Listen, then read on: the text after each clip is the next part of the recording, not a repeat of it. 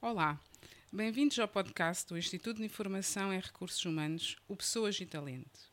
Um podcast onde quinzenalmente conversamos sobre gestão de pessoas, sobre como construir equipas motivadas e comprometidas, com lideranças fortes que transformam empresas comuns em organizações excepcionais. Recebemos neste espaço profissionais inspiradores, desde diretores de recursos humanos a CEOs, explorando o seu percurso, desafios e estratégias transformadoras de gestão de pessoas e liderança. Sou a Cristina Martins de Barros, fundadora do IRH e diretora editorial da RH Magazine. Hoje recebemos em estúdio Filipa Martins, CEO da Edenred em Portugal. A Edenred é uma empresa especialista em benefícios extrasalariais. Ajuda as empresas a gerir os seus múltiplos benefícios de forma simples, através do portal cliente ou da app My Edenred. Vamos começar esta viagem com a Filipa e descobrir até onde nos leva. O podcast Pessoas e Talento tem o patrocínio da Edenred. Olá, bem-vindos ao Pessoas e Talento, o novo podcast do Instituto de Informação em Recursos Humanos. Eu sou a Cristina Martins de Barros, fundadora do IRH e diretora editorial da RH Magazine. Para começar esta série, vamos receber uma pessoa muito especial, a Filipa Martins. Bem-vinda, Filipa. É um prazer tê-la aqui comigo nesta nova, nova aventura da qual a Eden Red faz, eh, faz parte, como já fez parte das nossas iniciativas anteriores. Bem-vinda. Obrigada, obrigada pelo convite. É com muito gosto que estou aqui hoje novo, novo projeto. Esperemos que, que, corra bem, mas com certeza que sim, com, com o apoio da Eden Red também. Vamos, vamos falar uh, um bocadinho da, da, empresa da qual é, é CEO. A Eden Red já está há 39 anos no, no mercado, parece que não, uhum. mas é uma empresa quase com, com 40 anos, mas está sempre com, com novidades. E hoje também nos vem trazer uma, uma novidade. De que novidade é que estamos a falar? Uh, enfim, aproveitamos aqui o aniversário também dos 39 anos da Eden Red Portugal para fazer mais uma evolução da nossa imagem, uh, uh, que vem, enfim, não é de agora. globalmente, o grupo Eden Red geria, antes de 2017, cerca de 315 marcas pelo mundo inteiro, monobrands de vários benefícios e produtos isolados. Depois fez-se um passo de convergência por volta de 2017 para gerir cerca de 100, em que já havia aqui uma dual brand, digamos assim. Por exemplo, no caso português, temos um Euroticket de refeição Edenred, e por uhum. exemplo, este é o logotipo que está presente nos cartões de refeição. E vamos agora, este ano, coincidindo com o 39 aniversário da, da empresa, convergir definitivamente para uma marca única Edenred a nível global também. Um, e, portanto, o impacto que teremos aqui na prática será esta evolução das nossas ofertas Euroticket uh, Edenred, creche Edenred e uh, estudante Edenred, no fundo convergirem todos para a utilização desta marca e depois com a identificação, obviamente, de cada benefício, cada, cada produto. Um, portanto, é, é, de facto aqui uma, uma evolução do nosso posicionamento, uh, no sentido de termos uma marca, todos os benefícios e evoluirmos precisamente para uma solução multi-benefício, multiplataforma para os nossos utilizadores e clientes. Esquecemos as outras palavrinhas todas, agora é tudo Edenred. Exatamente, exatamente. Muito, muito bem. Neste, neste mercado de, dos benefícios, muitas vezes eh, as empresas tentam conjugar flexibilidade, mas também eh, equidade para todos os colaboradores. É, é, esta dualidade que também vai responder eh, este, este novo posicionamento, ou pelo menos esta nova marca? Esta evolução, digamos assim, da procura de multibenefícios vem muito na linha, de facto, de que cada utilizador de benefícios sociais tem a sua própria história de vida e está no seu próprio ciclo de vida. É natural que alguém que não tenha filhos não veja interesse num benefício creche ou, uh, ou estudante, portanto, nessas faixas etárias. Uh, mas, ao mesmo tempo, os benefícios sociais, ao serem ferramentas de promoção de consumo numa determinada área e terem que que fazer aqui uh, há um ciclo virtuoso no fundo de benefício, sendo utilizada numa rede fechada para incentivar o consumo nessa rede e depois tendo aqui isenção fiscal precisamente para fazer esse, esse incentivo, têm que cumprir o tal princípio da equidade, ou seja, serem atribuídos a toda a gente de uma forma equilibrada, uh, a menos que a própria pessoa não, não veja interesse. Claro. E portanto foi nesse sentido que fizemos evoluir aqui também a oferta e lançámos, por exemplo, um cartão, chamamos-lhe agora o Flexível Edenred, um, que abrange não só, e aqui na prática acaba por haver possibilidade do utilizador um, selecionar onde é que quer efetivamente utilizar, não só benefícios na vertente uh, estudante, como formação pessoal, como saúde, por exemplo, farmácias, clínicas, etc., até apoio social, em que se incluem, por exemplo, serviços de geriatria, lares, por aí fora. Portanto, acaba por ter uma panóplia e um espectro de utilização um pouco mais alargado, que serve, eh, no fundo, todos os colaboradores de uma empresa, permanecendo aqui o princípio da, eh, da equidade e da, do equilíbrio e atribuição para todos os colaboradores ao mesmo tempo. Daí a flexibilidade. Daí a flexibilidade, exatamente. Muito, muito bem. Uh, no IRH somos muito sensíveis, uh, como muitas empresas, cada vez mais, ao tema da sustentabilidade uhum. e é um tema que também vos diz uh, muito. Quer-me me falar sobre isso? O que é que o ESG é para vocês? É, enfim, há muito tempo que eu diria que a Edenred, a nível global, trabalha essa área e como tal, neste momento está muitíssimo bem preparada. Aliás, o, o, o, propósito da empresa é Enrich Connections for Good, sendo que o Enrich Connections tem a ver com estas conexões que se fazem no ecossistema entre a empresa, o colaborador, os locais eh, onde é utilizado o benefício, mas um, o for good tem aqui até duas, eh, dois sentidos. For good de uma forma sustentada, porque obviamente queremos estabelecer relações de uma forma permanente e sustentada, um, e já vem aqui um princípio de conceito de sustentabilidade mas também um, para o bem e, portanto, o For Good tem também aqui esse interesse, para o bem da sociedade, para o bem das pessoas, para o bem da, da economia, por aí fora. Uh, e, portanto, começamos logo pelo propósito da, da empresa, mas em termos muito práticos, acabamos por ter aqui uma aplicação uh, do conceito de sustentabilidade a dois níveis. Não só a própria uh, Edenred, a própria empresa, segue uh, o ESG e, portanto, na prática, aplica já um conjunto de taxonomia que acompanha ao longo dos anos e faz faz reporte disso, como por outro lado acaba por ser um fornecedor também que ajuda os próprios clientes a posicionarem-se nesta matéria de ESG e também fazer a evolução aqui do seu, do seu posicionamento. Um, na primeiro, no primeiro caso, na primeira instância, alguns exemplos aqui um bocadinho do que, do que, em que é que isto se traduz. Por exemplo, a Edenred está presente no CAC 40 ESG em França, portanto é no fundo aqui um, um, um, selo de que de facto temos reporte regular e que trabalhamos estas componentes todas internamente uh, e globalmente com as nossas ofertas contribuímos para 12 dos 17 ODS das Nações Unidas uh, 2030.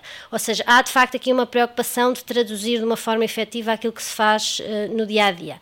Um, alguns exemplos práticos aqui do que fazemos, nós enquadramos a nossa estratégia empresarial de sustentabilidade, um, Social Corporate Responsibility, também aqui um, em três eixos: pessoas, ambiente, planeta, chamamos nós planeta, e progresso, progresso para as componentes mais aqui de compliance, uh, regulamentos de proteção de dados, uhum. segurança, etc., a parte mais de transformação, os outros falam por si próprios, um, e portanto dentro disto temos inúmeras iniciativas, uh, por exemplo, de participação no programa Food, com a um, Direção-Geral de Saúde aqui em Portugal, em que promovemos alimentação saudável, Food tem esta, este acrónimo de comida, mas tem a ver com o programa de combate à obesidade, ok?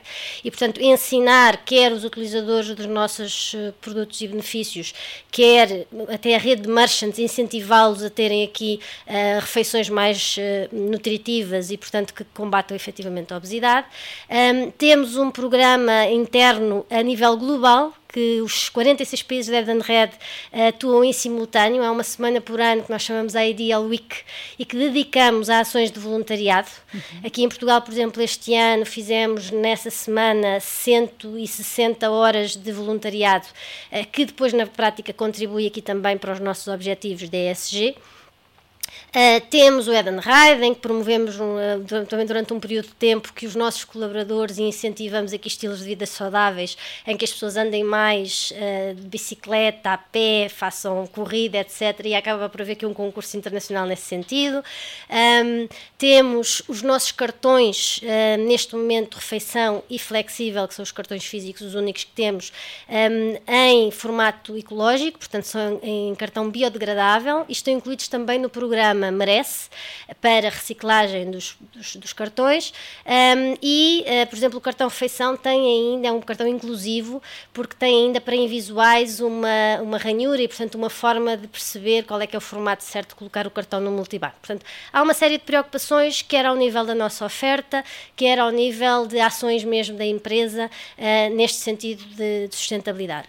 Portanto, a empresa não só está efetivamente aqui uh, posicionada desta forma, como depois, do ponto de vista dos, uh, dos nossos clientes, pretendemos também ajudá-los a posicionarem-se dessa maneira e acreditamos, por exemplo, os cartões é um exemplo claro, uma empresa que adota os nossos cartões por si só já tem todos os seus colaboradores com uma solução mais sustentável, mas o próprio conceito de benefícios sociais, passando pelo uh, benefício de refeição, por benefícios creche, um, estudante, pelo tal flexível que tem o espectro mais alargado, já com saúde, apoio social, etc.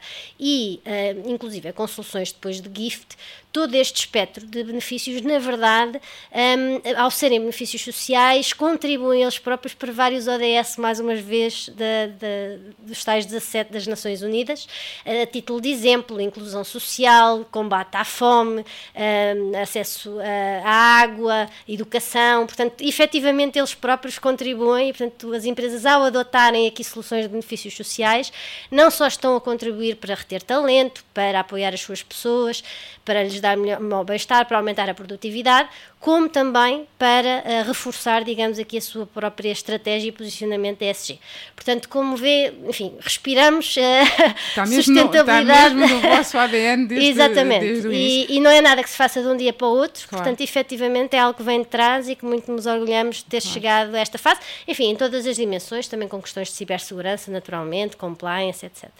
Porque é, é engraçado porque o, o cartão Edenred nasceu depois da guerra também para ajudar no combate à, à, fome e à pobreza que havia, que havia na altura. Quero contar como é que ele nasceu, porque não é assim tão conhecido, se calhar. O próprio, é, o próprio conceito de benefícios sociais surge no pós-Segunda Guerra Mundial, uhum. uh, precisamente num mercado de trabalho muito uh, virado para, para fabril, não é? Porque claro. era o que existia na altura, portanto, muito virado para, uh, para trabalhadores fabris, e o objetivo era essencialmente providenciar dar-lhes uma refeição uh, útil por dia, não só para garantir uh, que, que, que, enfim, que, que se alimentavam, mas também para garantir a produtividade das próprias empresas. Estávamos a reconstruir a Europa naquela altura Exatamente. Como havia muitas empresas, PMEs também na, na, época, que não tinham capacidade de ter a sua própria cantina e, portanto, providenciar essa, essa alimentação quente durante o dia aos seus colaboradores, esta foi uma forma de criarmos quase que cantinas comuns, porque na prática os colaboradores recebiam uma senha, um uhum. vale-refeição,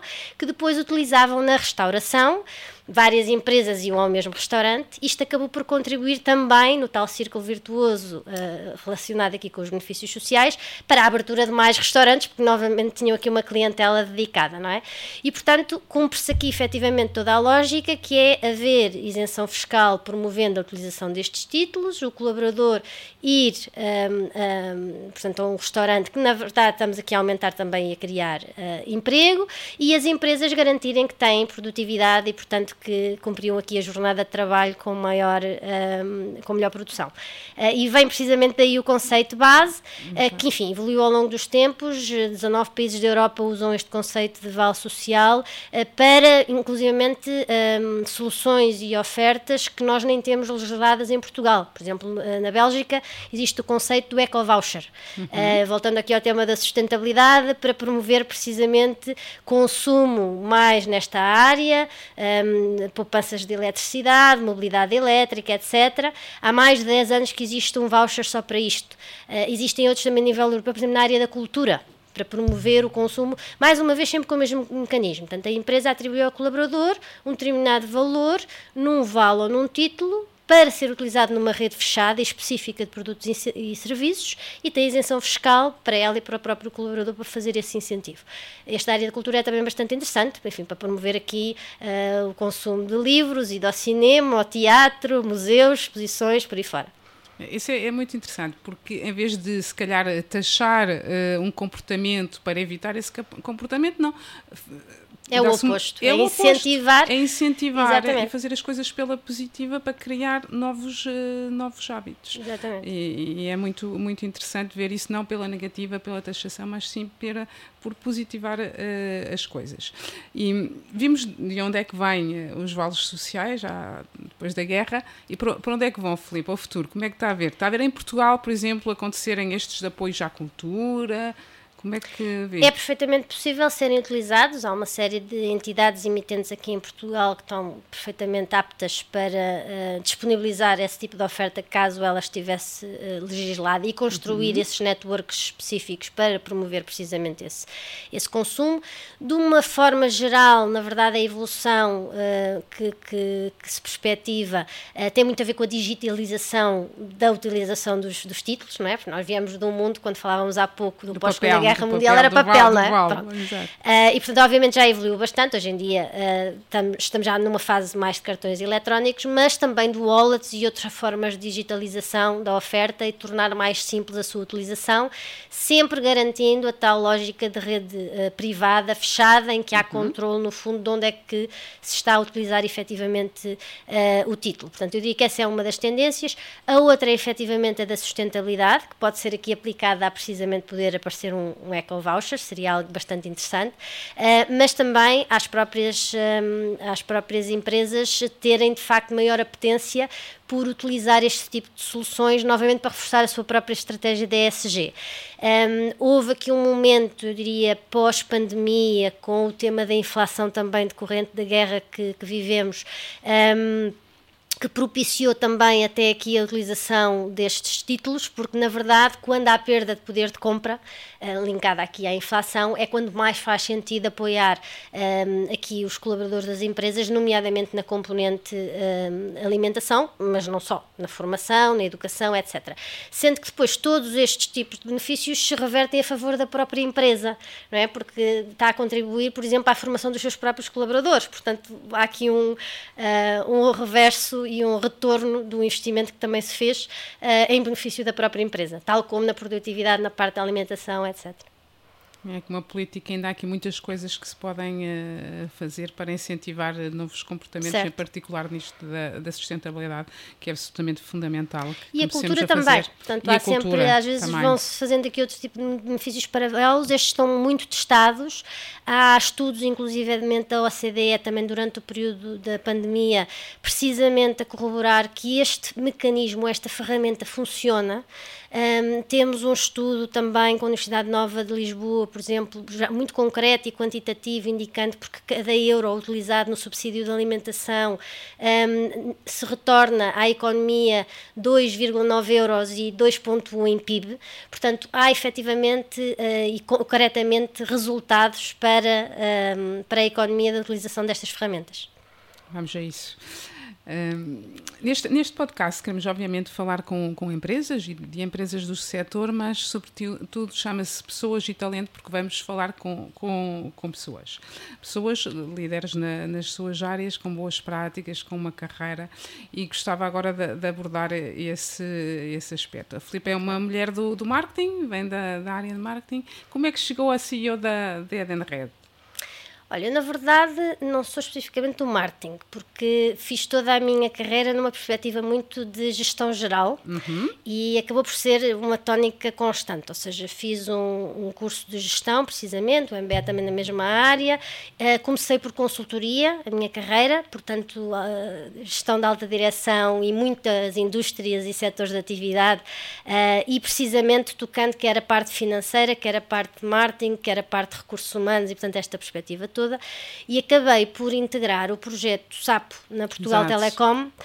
Como na mesma ótica. Na, na, minha, na minha cabeça, SAPO, ok, é, é marketing, mas, é, mas eu entrei, disso, uma gestora. Exatamente, eu entrei numa área, numa área muito específica, foi gestão de parcerias de uhum. conteúdo uhum. do portal em que geria precisamente ali um, parcerias de conteúdos, tipicamente com empresas de mídia, que depois uh, contribuem com essa parte, e nós dávamos a infraestrutura, fazíamos a gestão do modelo de negócio do ponto de vista de retorno publicitário e havia ali uma lógica de revenue share.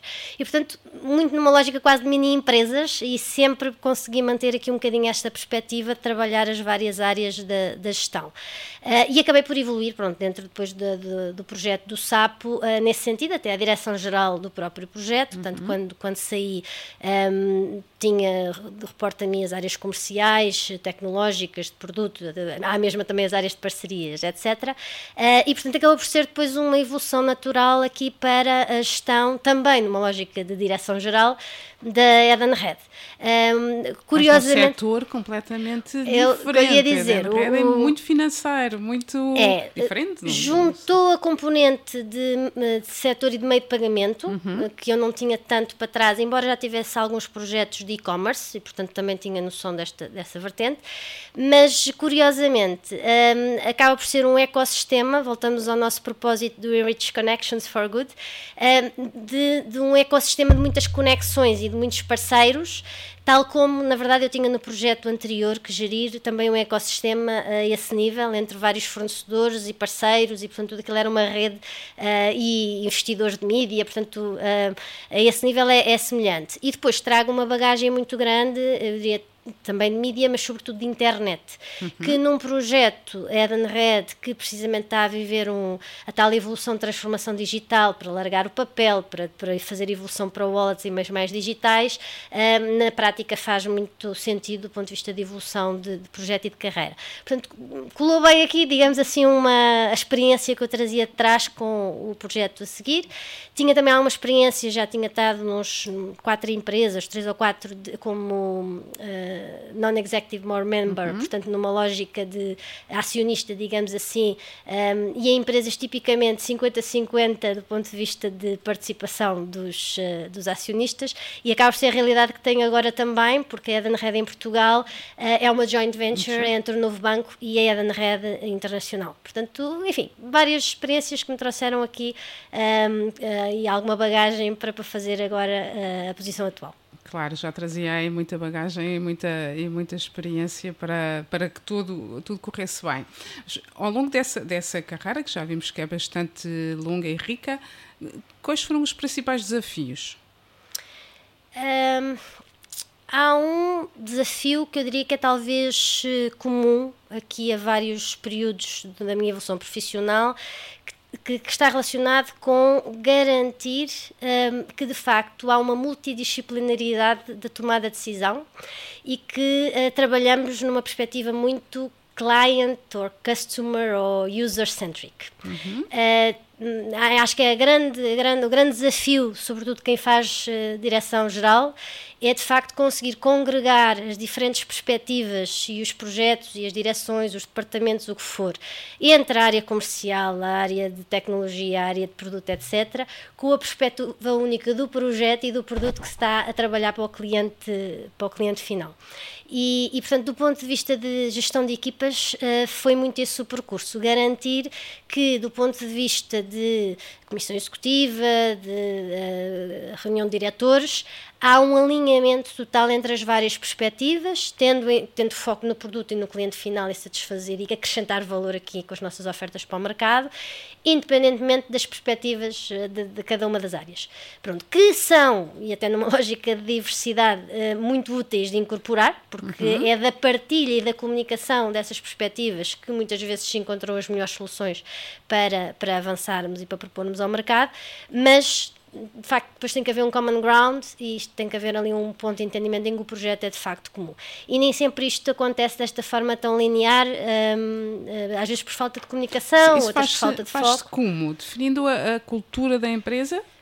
É muito mais do que a cultura, enfim, a liderança, eh, como tudo na vida, acaba por ser sempre uma parte, a liderança pelo exemplo, não é? Portanto, uhum. eu acho que há de facto uma responsabilidade aqui de alguém que exerce direção geral de garantir que esta comunicação flui que tem alinhamento entre as, as, várias áreas multidisciplinares que lhe reportam e que partilha informação e que desbloqueia uh, conflitos potenciais, por exemplo, e, e, que os põe a trabalhar no mesmo sentido. E dando-se este exemplo muitas vezes a este nível, acaba por sim aí depois condicionar um bocadinho a cultura por ali abaixo, porque as pessoas vêm, têm um pouco a cultura do erro, em que percebem, olha, não faz mal, desde que eu, enfim, não faça a segunda vez e perceba e aprenda com aquilo que aconteceu.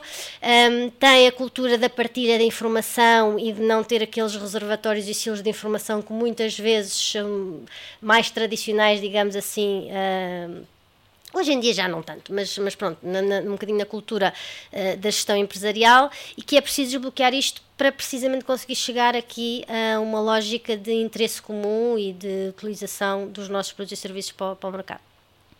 Muito bem. Um, liderar pelo, pelo exemplo.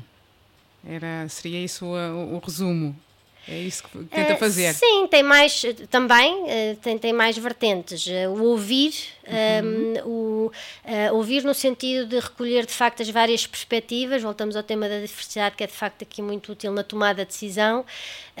por vezes, quando as coisas não correm tão bem, o dar a cara pela equipa e apoiá-la nesse, nesse momento, o partilhar os sucessos e quando as coisas correm bem, trazer a equipa ao de cima e valorizá-la também.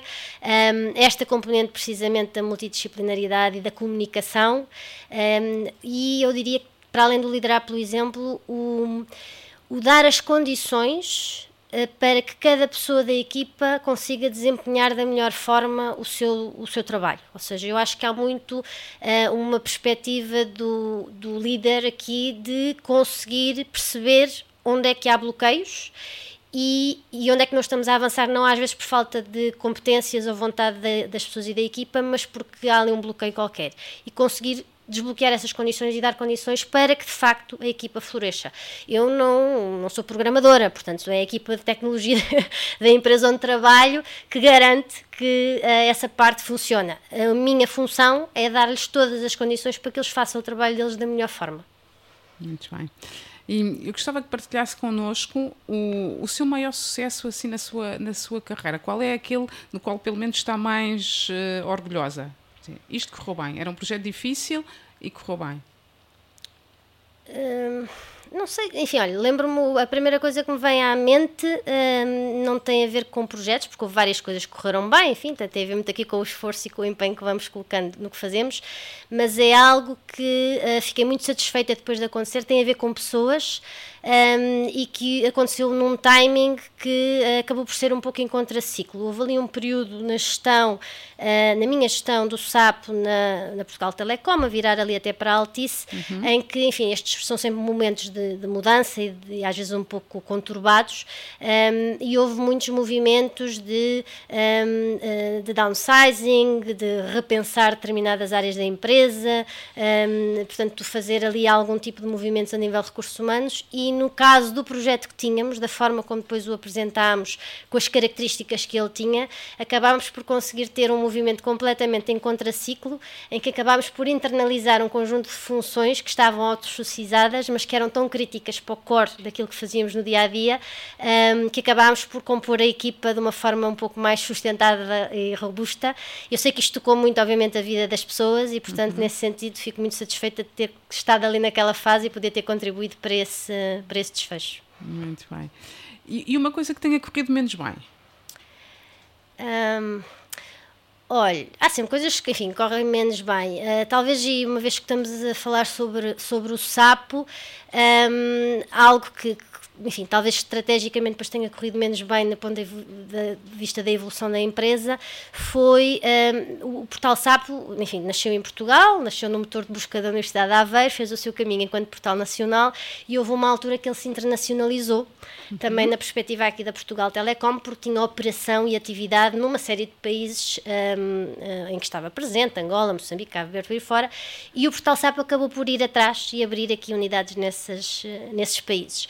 Um, os projetos, enfim, foram, tinham bastante visibilidade nos países em que, em que estavam presentes, uh, com os constrangimentos também, às vezes, do mercado publicitário digital local, que ainda não está muito desenvolvido, mas depois houve uma altura em que, de facto, também por via da evolução do, aqui do caminho da Portugal Telecom e também migração para a Altice, deixou de haver casamento entre a estratégia geográfica, digamos assim, uhum. da empresa-mãe e do portal e acabou por ter que se tomar a decisão, de facto, de fechar as operações para quem as montou e para a equipa que estava envolvida, obviamente que é um momento menos, uh, menos uh, agradável.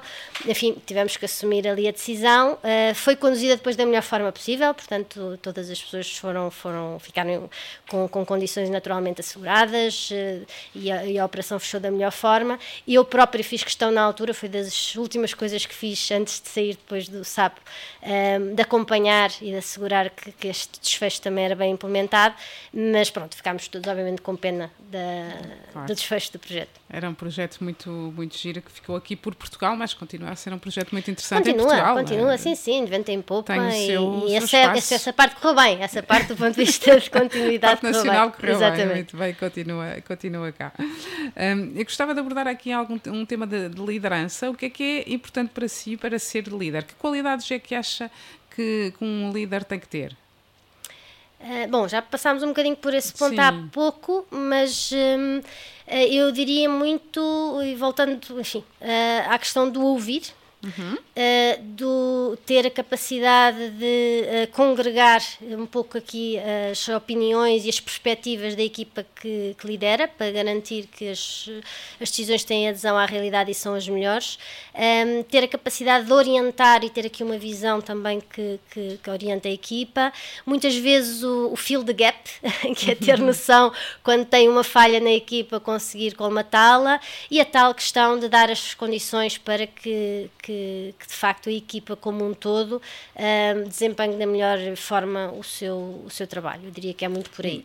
Uh, a Eden Red uh, tem, tem cinco valores e eu diria que com todos eles, e, e, e, detalhando aqui um bocadinho, me identifico também bastante e que, que são relevantes aqui para, este, para esta gestão. Uh, um é a paixão pelo cliente, portanto, voltamos à tal questão multidisciplinar de toda a gente, toda a equipa pensar no cliente em primeiro lugar.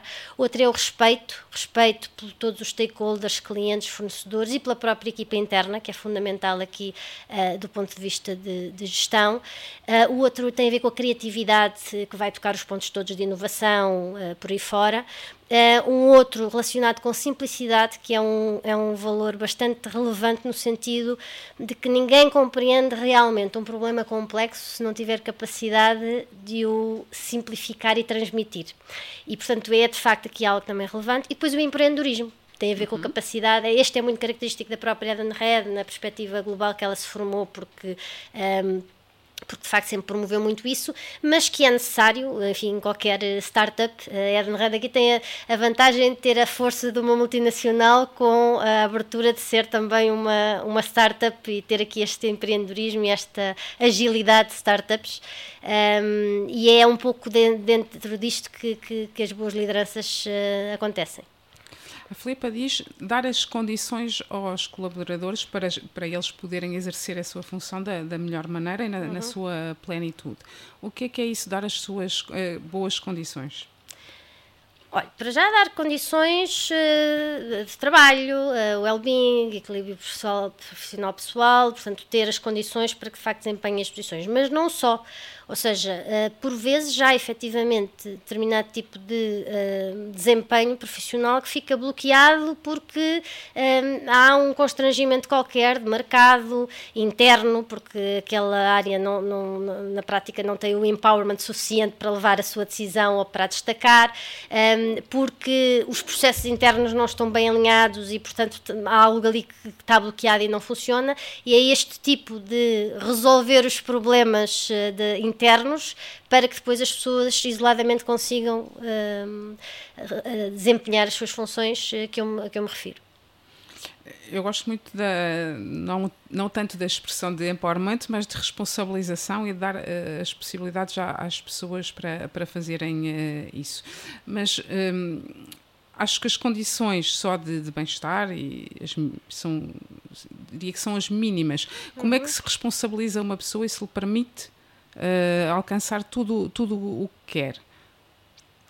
Como é que se responsabiliza uma pessoa? Bom, enfim, é todo um processo que tem a ver com a própria, e aqui tem a ver um pouco já com a gestão do talento e dos recursos humanos enquanto área propriamente dita, não é? E, portanto, há todo um ciclo.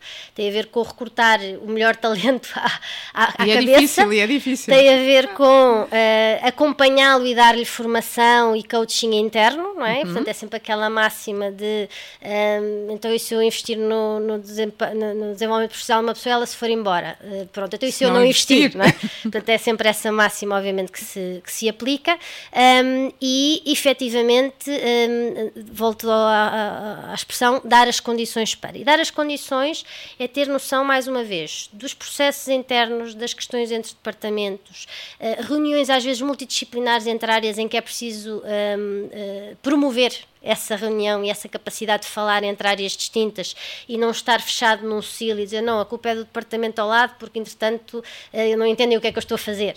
E portanto, fazer este desbloqueio garantir esta comunicação para que a coisa flua como um todo. E nessas condições, uh, o, o, empowerment vem naturalmente, porque as pessoas, enfim, têm obviamente o seu brilho profissional, a sua carreira e o seu desempenho. Muitas vezes a frustração está no sentido que as pessoas até estão a ver o que é que deviam fazer, têm a capacidade para fazer, têm a vontade, a motivação e por algum motivo não têm o espaço, estão bloqueados, eh, alguém eh, tomou uma decisão que não, não faz sentido e que impacta no trabalho delas e, por exemplo, há uma incapacidade de levantar a mão e dizer, olha, mas eh, porquê é que não estamos a fazer isto de outra maneira? E o seu papel é dizer, podes levantar a mão, podes dizer... E muitas vezes e... ir escrutinar e perceber o que é que está a acontecer e, mais uma vez, ter a tal visão muito multidisciplinar entre as várias as várias direções e, e dar essas perspectivas conjuntas. Porque a Denred já tem muitos colaboradores. Já são quantos atualmente? Nós somos, eh, em Portugal, estamos a chegar aos 100 colaboradores. Uh, globalmente são 12 mil e tem crescido de facto aqui ao longo dos anos. Enfim, a Adenrad Internacional também tem três linhas de negócio, tem esta vertente dos benefícios sociais que nós também desenvolvemos aqui em Portugal, depois tem uma área de Fleet and Mobility que tem mais a ver com uh, soluções para frotas uhum. e portanto uma vertente mais, eh, enfim, também com grandes desafios do ponto de vista de sustentabilidade ESG e depois uma vertente muito de inovação tecnológica de sistemas de pagamentos inovadores, portanto soluções uh, digitais a esse nível que não estão necessariamente necessariamente relacionadas com, com benefícios sociais, mas com outros tipos de soluções. Muito bem. E agora, para fechar aqui o nosso podcast e hoje, nós vamos ter sempre três, três perguntas. E a primeira é: qual é a sua máxima de vida? Olha, eu acho que é um bocadinho mesmo uh, máxima de vida, porque eu aplico muitas vezes e é algo que me vem, sempre, que me vem muitas vezes à mente, que é um quote, uma quote do uhum. Theodore Roosevelt, em que diz: Faz o que puderes com aquilo que tiveres, onde quer que estejas. Uh, e acaba por ser aqui um, uma máxima vida no sentido de que nada é perfeito. Uh, e temos que de facto fazer, e todos os recursos são escassos, e passando aqui para uma vertente mais empresarial, e portanto temos de facto que tentar fazer o melhor que conseguirmos. Uh, voltando à questão do, do líder e o que é ser um bom líder, é tentar fazer o que está certo, Uh, e portanto isso acaba por ser aqui um tema transversal à, à minha atuação, digamos assim, em, em, todas as áreas, também pessoal, mas, mas naturalmente profissional também. Muito bem, e agora queria que recomendasse um livro e um filme aqui aos nossos ouvintes. Olha, um, um livro, vou, vou buscar coisas também, se calhar não muito recentes, mas que, mais uma vez, acho que até tem a ver com a questão de, de, de máxima de vida. Uh, em termos de livro, uh, eu recomendaria a toda a gente lesse, pelo menos uma vez na vida, o Cosmos, do Carl Sagan, uhum. uh, por uma questão simples, porque acho que relativa, relativiza muito o nosso, o nosso papel, a nossa, um, a nossa presença uh, face ao universo e dá uma certa lição de humildade uh, a toda a gente. E, portanto, acho Claramente. que é assim algo que também devia constar do programa escolar, não só de Físico-Química, mas de toda a gente. Uh, um, um filme, um, e até um bocadinho também pela, pela, pela situação que vivemos atual, eu diria La Vita Bella. Uhum. muito por, por dois temas. Por uma parte muito um, humana, um, sentimental, por aquela relação toda muito forte, familiar, e porque é isso muito que está na base aqui também da, da, da evolução da humanidade. Uh, e depois para, para não nos esquecermos, porque há determinados filmes e situações que devemos manter em mente. Mais uma vez, toda a gente devia de ver e não esquecer para não, para não repetir.